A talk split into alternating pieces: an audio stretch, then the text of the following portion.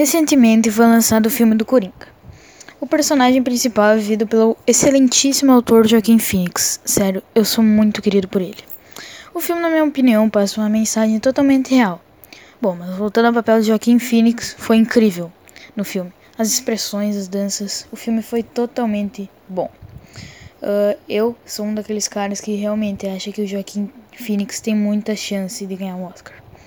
Bom, você realmente fica com dó do personagem, sabe? Porque, sei lá. Ah, outra coisa que eu quero. Não quero desmerecer: o dublador foi excelente, tá? O, o dublador. Uh, ele ajudou muito com essa sensação aí de ficar com dó do personagem. Porque tu vê um ser humano decaindo até o profundo, fundo e triste fundo do poço. Tu vê um ser humano decaindo tanto para no final chegar lá e conseguir a glória que é aquela revolta lá em Gotham. Uh, outra coisa que eu também achei interessante é como o filme trata uh, o que real, como realmente era o Thomas Wayne, né? Nos filmes do Batman e na série Gotham, a gente vê que o pai do Bruce ele era realmente um herói para a cidade, mas na verdade ele não passa de um babaca. É, né? Ele não passa de um babaca. O, outra coisa também que eu quero deixar claro é que o filme inteiro tu não sabe o que é real ou não.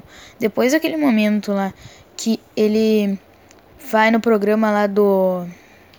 Me esqueci o nome agora, no programa lá que o Robert De Niro tá, sabe?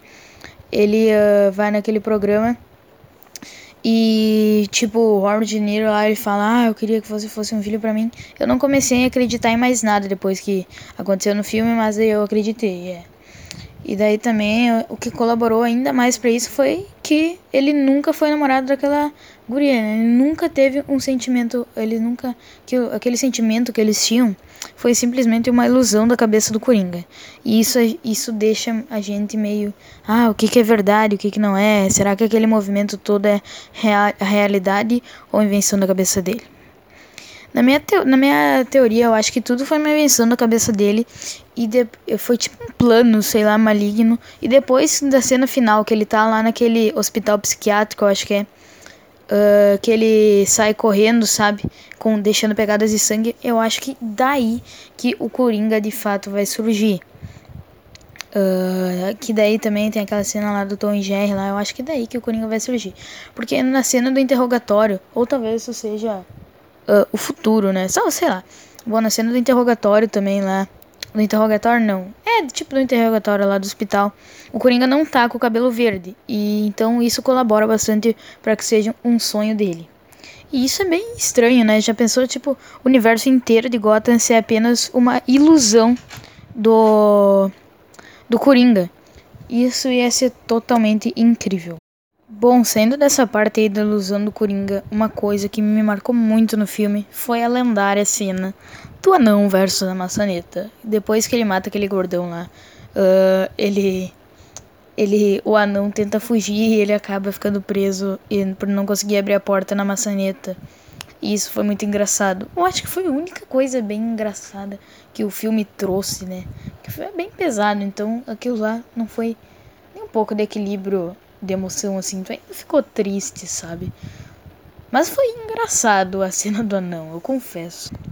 E ali, antes do final também, uma cena que marcou muito foi aquela que ele tá no programa do Robert De Niro, de fato. Depois de ele ter criado esse movimento dos palhaços, ele vai lá. E ele admite que matou aqueles caras no metrô. E ele mata o Robert De Niro também. E foi muito legal. Uh, Daí depois ele é preso e tal, pra chegar no final do filme, que é no carro que ele tava sendo levado pra pela polícia. Os caras lá que estavam fazendo protesto de, conseguem causar um acidente, deixando assim o Coringa fugir. O Coringa fugir. E daí, enquanto isso acontece, uh, eles tiram o Coringa do carro que ele tá desmaiado. Enquanto isso acontece, temos aquela cena lá uh, que sempre marca. Sempre tem no, em algum filme do universo do Batman. Tem essa cena aí que é a das morte, a morte do, dos, pais do Bruce Wayne. E daí mostra aquele cara lá que ele era o ele era na forma de protesto lá, daí ele mata o pai e a mãe do Coringa. E será que agora eu tava pensando, será que aparece o Gordon no filme? Eu não, não me lembro agora, mas será que aparece o Gordon? Aqueles dois policiais são espancados. Será que não era o Gordon?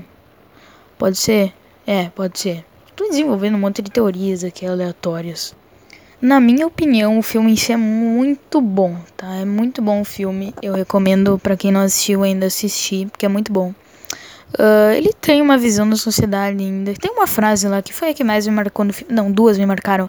Que foi aquela: Eu espero que minha morte valha mais centavos que minha vida. E daí tem uma também que é: Ah, se fosse eu jogar. Eu pobre, tipo assim. É, é, eu pobre, na minha condição financeira. Jogada na calçada, vocês passariam por cima de mim. Agora, só porque é um, aqueles caras lá que ele matou no metrô são ricos. Uh, ficam idolatrando eles ou ficam fazendo pêsames na morte deles lá. Isso também marcou no filme, porque de fato, né, as pessoas têm muito preconceito com classes sociais hoje. Bom, nem sei o que eu tô falando também. É isso. Bom, é, é isso de fato. Eu acho que era isso que eu tinha para falar do filme do Coringa e até a próxima. Tchau. Ah não, outra vez que eu me esqueci, não é tchau ainda não. Uh, no canal do podcast agora, o De Tudo Um Pouco vai sair podcast novo segunda, quarta e sexta. De vez em uh, eu ainda estou planejando temas, eu pretendo fazer segunda de filmes, terça, uh, segunda de filmes, quarta de jogos e sextas de anime, livros, sei lá. Eu vou vou vou ver. E aproveita e me segue no Instagram também, João Underline Frieden. F-R-I-D-H-E-I-N. Segue lá se você tiver uma ideia de podcast para mim gravar, então vai lá. E eu tô. Ah, já sei. Posso gravar de sexta alguma coisa, tipo. Alguma matéria de escola, tipo ciências, história. Que eu tenho prova para estudar, então é. É a melhor maneira de, de estudar ensinando. Então acho que isso vai ser bem legal. Tchau.